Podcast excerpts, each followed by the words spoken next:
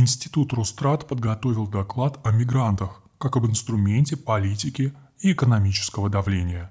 Сегодня мы приводим его в сокращенном варианте. С полным можно ознакомиться на сайте.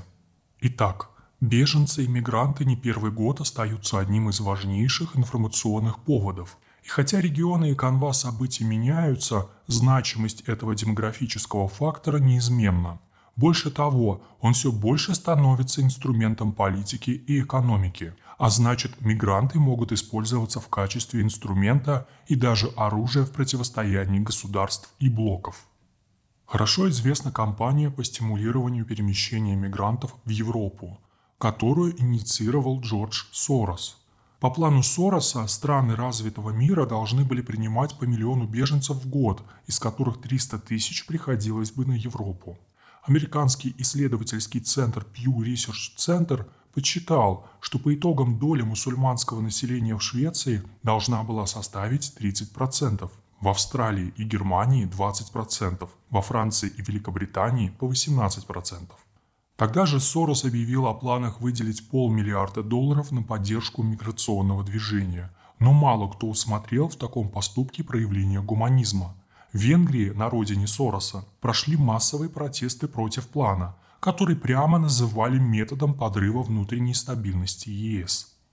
Именно тогда и сформировалось понимание того, что мигранты – это реальный потенциал. Свежий пример его реализации – локальный миграционный кризис на границе Белоруссии и Польши, где для того, чтобы препятствовать проходу мигрантов из Ирака, Афганистана и других государств Ближнего Востока – были сосредоточены значительные силы ЕС.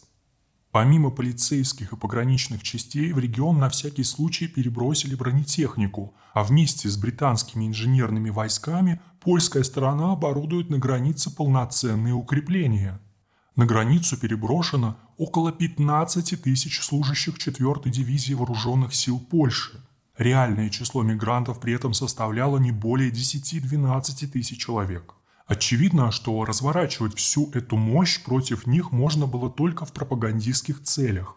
Дело кончилось введением санкций против Белоруссии, возникновением долговременного очага напряженности на границе. Локальный миграционный кризис, при котором мигранты пересекли польскую границу в ничтожных количествах, был использован в качестве предлога. Суть дела состоит в том, так называемая белорусская миграционная угроза выглядит статистической погрешностью на фоне рутинной миграции, которая проходит весьма тихо, в том числе и через Польшу.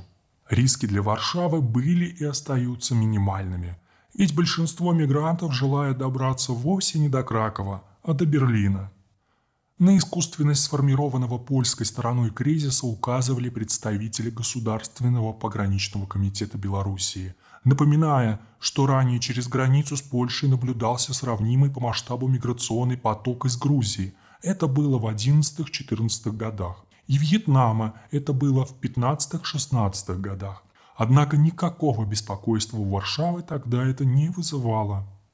Разбирая механизм того, как была разыграна миграционная карта, интересно отметить также – Решение о перекрытии границы польская сторона принимала вопреки европейским и международным конвенциям о правах беженцев, фактически лишая тех возможности подать прошение о предоставлении убежища.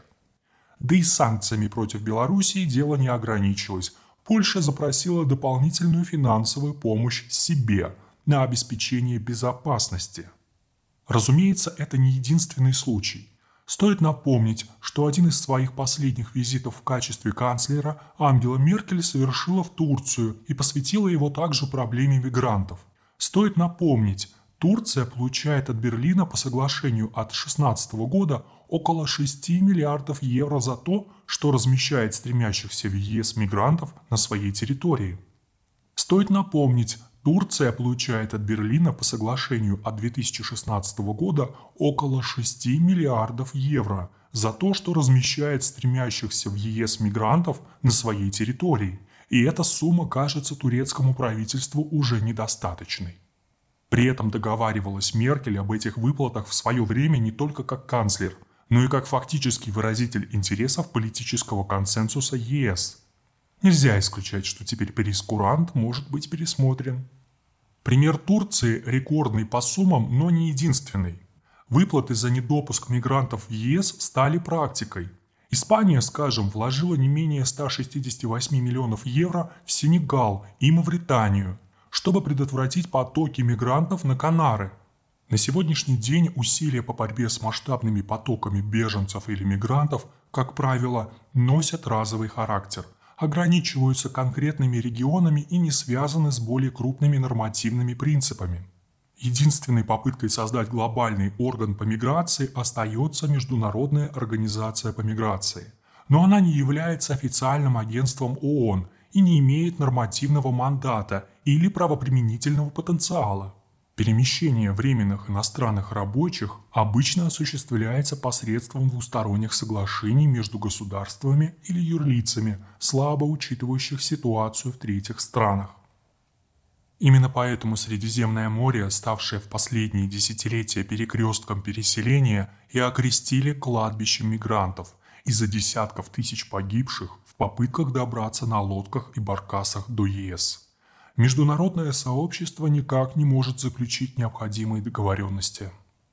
Перемещение мигрантов фактически стало серой зоной от Афганистана до Великобритании – в процесс транзита вовлечены преступные группировки, наркокартели, силовые структуры, чиновники и спецслужбы целого ряда государств, никак не заинтересованные в нарушении такого статус-кво.